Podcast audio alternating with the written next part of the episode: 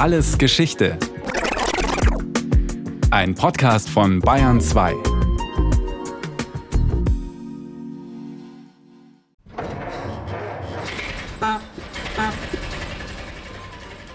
Es ist ein großer Tag in Detroit, damals am 7. Oktober 1913. Bei den Ford Automobilwerken rollt erstmals ein Wagen vom Band. Er ist nicht das erste dort hergestellte Fahrzeug, aber trotzdem eine Neuheit. Model T, auch genannt die Tin Lissy, also Blechliesel, ist am Fließband produziert und steht für eine neue Ära, die Ära der Massenfertigung. Heute, 100 Jahre später, werden weltweit pro Jahr rund 75 Millionen Autos produziert. Vom Band rollen sie mittlerweile fast alle. Anders wäre die Nachfrage nicht zu stillen. Das hatte Henry Ford schon damals erkannt. Und nicht nur er. Bereits lange vorher zeichnete sich die Entwicklung ab. Gehen wir also in der Geschichte noch ein paar Jahrzehnte weiter zurück.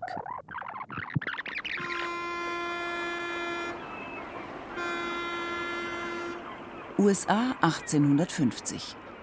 Auf der Flucht vor Hungersnöten und in der Hoffnung auf ein besseres Leben strömen Migranten zu Tausenden ins Land. Alle suchen sie Arbeit. Die meisten aber haben keine passende Ausbildung. Viele sind der Landessprache nicht mächtig. Bis zum Jahr 1900 verdreifacht sich die Bevölkerung. Die Menschen müssen versorgt werden. Nicht nur mit Aufgaben und Hoffnung, sondern auch mit Lebensmitteln. Mit den damals gängigen Herstellungsverfahren kommt die Produktion nicht hinterher. Zum Beispiel für die Zerlegung einer geschlachteten Kuh braucht eine Metzgerei um 1860 einen Tag. Preis 3 Dollar, unbezahlbar für die meisten. In Chicago bekommt man dieselbe Menge Fleisch aber plötzlich schon für 42 Cent. Wie das? In den Schlachthöfen von Chicago werden Tiere nicht mehr Stück für Stück einzeln verarbeitet, sondern am laufenden Band. Jeder Mann übernimmt nur noch einen Arbeitsgang. Der erste tötet das Tier, der nächste teilt es in zwei Hälften, Tier für Tier der gleiche Handgriff und so weiter bis zum Kotelett oder Filet. Eine Kuh ist in der Fabrik binnen einer Viertelstunde komplett zerlegt und verwurstet, und zwar von ungelernten billigen Arbeitern. Ein neues Konzept im Vergleich zu den bis dahin üblichen Fabriken. Fritz Böhle, Professor für Arbeitssoziologie in München, erläutert. Die ersten industriellen Fabriken entstanden dadurch, dass ein Unternehmer, der das Kapital hatte und die Produktionsmittel hatte, die Arbeiter einstellten und die Arbeiter im Grunde so arbeiteten wie früher im Handwerk. Er hat die nur unter einem Dach vereint. Aber die eigentliche Arbeit und wie die Arbeit organisiert wurde, das kam durch die Arbeiter. Die brachten ihre Tradition, ihre Fähigkeit zum Handwerk mit. Das waren die Manufakturen. Während in Chicago die Fleischverarbeitung im Minutentakt bereits auf Hochtouren läuft, grübelt in New York ein junger Ingenieur an seinem Schreibtisch darüber nach, wie man die Manufakturen grundsätzlich umstrukturieren, die ungelernten Arbeitswilligen einsetzen und mit ihrer Hilfe die Produktivität sogar steigern kann. Frederick Winslow Taylor ist sein Name, und der steht fortan für das neue, zukunftsweisende Arbeitskonzept, den Taylorismus. Und da beginnt mit Taylor die sogenannte wissenschaftliche Betriebsführung, die darin besteht, dass nun nicht mehr die Arbeiter die Arbeit organisieren, sondern der Unternehmer die Arbeit organisiert und die Arbeitende diese Arbeit, die vorgegeben wird, nur mehr ausführt. Die wissenschaftliche Betriebsführung, die zielte nun darauf ab, die vormals handwerkliche Tätigkeit aufzuteilen in einzelne Arbeitsschritte zu zergliedern, jedem Arbeiter vorzuschreiben, was er genau machen soll, damit auf diesem Weg die Leistung gesteigert wird. Henry Ford hört davon und ist fasziniert. Auf diese Weise, so folgert er, könnte man in Serie billige Autos bauen, die dann nicht nur für eine kleine Oberschicht erschwinglich sind, sondern sogar für die, die in den Fabriken arbeiten.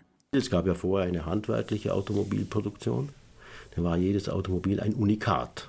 Jetzt am Fließband Produktion kam jetzt, und das ist das Wesentliche, die Standardisierung der gesamten Produktion ins Spiel. Ja, nicht nur die Arbeitsschritte wurden standardisiert, auch die Materialien wurden standardisiert, die Modelle wurden standardisiert. Und von Ford ist ja der Ausspruch bekannt, man kann jede Farbe meines Automobils wählen, solange sie schwarz ist. die Rechnung geht auf. Die Produktion wird enorm beschleunigt und damit verbilligt. Das Auto wird zur Massenware. Die Tin Lissy ist bis 1972 das meistverkaufte Auto der Welt, ehe sie vom VW Käfer abgelöst wird. Amerika wird mobil. Und nicht nur Autos wandern in den Besitz des Durchschnittsbürgers. Auch Elektrogeräte, Kleidung, Porzellan, diverse Lebensmittel sind nicht mehr knappe Luxusgüter. Die Menschen haben Arbeit. Durch besonderen Einsatz und gesteigerte Leistung können sie zudem ihr Einkommen verbessern. Also alles gut? Es hat immer diese zwei Seiten. Nicht offiziell wird natürlich gesagt, das hat eine große Chance gewesen. Dadurch konnten auch viele in der Industrie arbeiten. Es wurden Arbeitsplätze geschaffen. Das ist die gleiche Argumentation, wie sie auch heute ist. Auf der anderen Seite muss man auch schon auch klar sehen, es ist eine Arbeit entstanden, die in hohem Maße belastend war. Und nicht umsonst ist dann auch später das offiziell auch so anerkannt worden als eine inhumane Arbeit. Bereits 1909, also noch vor Fords Model T, wird Kritik laut. Der amerikanische Schriftsteller Upton Sinclair prangert in seinem Roman Der Dschungel die Arbeitsverhältnisse in den Chicagoer Schlachtbetrieben an. 1936 kommt Charlie Chaplins Film Moderne Zeiten in die Kinos, dessen Bilder vom verzweifelt gegen das Fließbandtempo anschraubenden Arbeiter bis heute präsent sind. Denn eines haben die Erfinder der Akkordarbeit übersehen. Der einzelne Handgriff mag zwar nicht belastend sein, aber im Sekundentakt ausgeführt, immer gleich, zehn Stunden am Tag, über Jahre hinweg, das geht an die Substanz. Die Folgen Abstumpfung, gesundheitliche Schäden, Frust, Arbeitsunfähigkeit. Eine erste Wende kommt in den 20er Jahren. Die sogenannte Human Relations Bewegung fordert menschlichere Arbeitsverhältnisse. Am Fließband selbst ändert sich für die Arbeitenden noch nichts, doch man bemüht sich um eine andere Atmosphäre. Das fängt dann mit so ganz einfachen Dingen an, dass man sie lobt, zumindest anerkennt, dass sie was leisten, dass man sie als Menschen wahrnimmt. Das ist dann die große Kultur der Betriebsfeste, der Betriebsgemeinschaften, der zusätzlichen Sozialleistungen und vieles mehr wird jetzt gemacht, um diesen Taylorismus zu flankieren Gleichzeitig auch im weiteren Verlauf die ganz klare Politik, dass man nur Arbeitskräfte einstellt, von denen man weiß, die machen das sowieso nur fünf Jahre. Weil die Unternehmen auch sehr schnell wussten, das kann man gar nicht das ganze Leben lang machen. Und das ist das Interessante, warum dann auch viele Frauen in diese Produktionen reingeholt worden sind. Weil man sagt, na, die Frauen die bleiben möglicherweise doch nur einige Jahre, dann heiraten sie und kriegen Kinder, kommt vielleicht später wieder. Das gehört alles zu dieser Politik, nämlich dass man sehr früh erkannte, ein ganzes Arbeitsleben kann man diese Art von Tätigkeiten nur in Ausnahmefällen durchführen. Ihren Höhepunkt erreicht die Fließbandproduktion in den 1950er und 60er Jahren. Langsam zeigt sich, manche Arbeitsgänge können von Robotern übernommen werden. Trotzdem kann man auf die Arbeitenden nicht vollständig verzichten, denn nicht alle Handgriffe sind unqualifiziert, so simpel sie scheinen mögen. Die sensomotorischen Fähigkeiten eines Menschen sind nicht zu unterschätzen. Doch die Menschen werden mürbe, da hilft auch keine Firmenfeier. Nicht zuletzt ist die monotone Schrauberei im Sekundentakt sehr fehlerträchtig. Zum Beispiel wurde plötzlich festgestellt, ja, da sitzt eine ganze Menge gering qualifizierter Leute am Band, die arbeiten, das Arbeitstempo wird immer schneller, wir werden immer produktiver und man hat völlig übersehen, dass es dahinnach eine ganze Menge von Facharbeitern notwendig waren, die dann die Fehler wieder ausbeheben mussten, die bei dieser Art von Arbeit produziert worden sind. Was nicht an den Arbeitenden lag, die haben hervorragend gearbeitet, aber diese Art von Arbeit brachte eben das, dass auch dann viel Ausschuss produziert wird. So denken in den 70er Jahren viele Betriebe um. Mehrere Arbeitsschritte werden wieder zusammengefügt. Man bildet Gruppen, die in gemeinsamer Arbeit Teile fertigen, für die sie auch verantwortlich sind, zum Beispiel einen Motorblock man jetzt auch von Unternehmerseite, nicht mehr jetzt von den Arbeitenden oder Gewerkschaften sagt, ihr müsst auch den Menschen berücksichtigen, sondern die Unternehmen, die Managementphilosophie und Strategie erkannt hat, wir brauchen den Menschen, der muss mitdenken, der muss kreativ sein, der muss innovativ sein und zwar nicht nur in den hohen geistigen Ebenen der Entwicklung und Forschung und so, sondern auch bis runter an den Arbeitsplatz, an der Maschine brauchen wir den Menschen, der mitdenkt, weil nur der kann das eigentlich. Man kann das nicht alles von oben steuern. Der Trend hält an. Heute stellen sich etwa die deutschen Automobilfirmen auch auf ältere Mitarbeiter ein.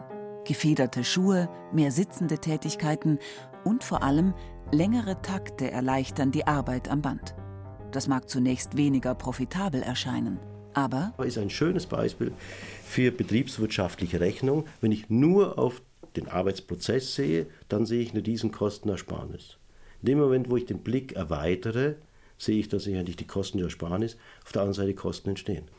Und das ist der Hintergrund, wieso auch gesellschaftspolitisch das Thema Humanisierung der Arbeit aufkam und heute noch aktuell ist, weil wir Arbeit so gestalten müssen, dass sie nicht nur für den einzelnen Arbeitenden erträglich ist, sondern dass sie gesellschaftspolitisch effektiv ist, wenn Sie so wollen, nicht nur kurzfristig ökonomisch.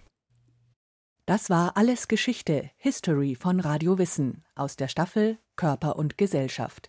Diesmal mit der Folge Mensch am Fließband von Christiane Neukirch.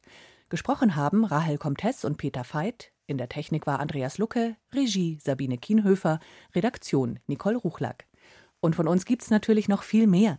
Wenn Sie nichts mehr verpassen wollen, abonnieren Sie den Podcast. Alles Geschichte, History von Radio Wissen unter bayern2.de slash allesgeschichte und überall, wo es Podcasts gibt.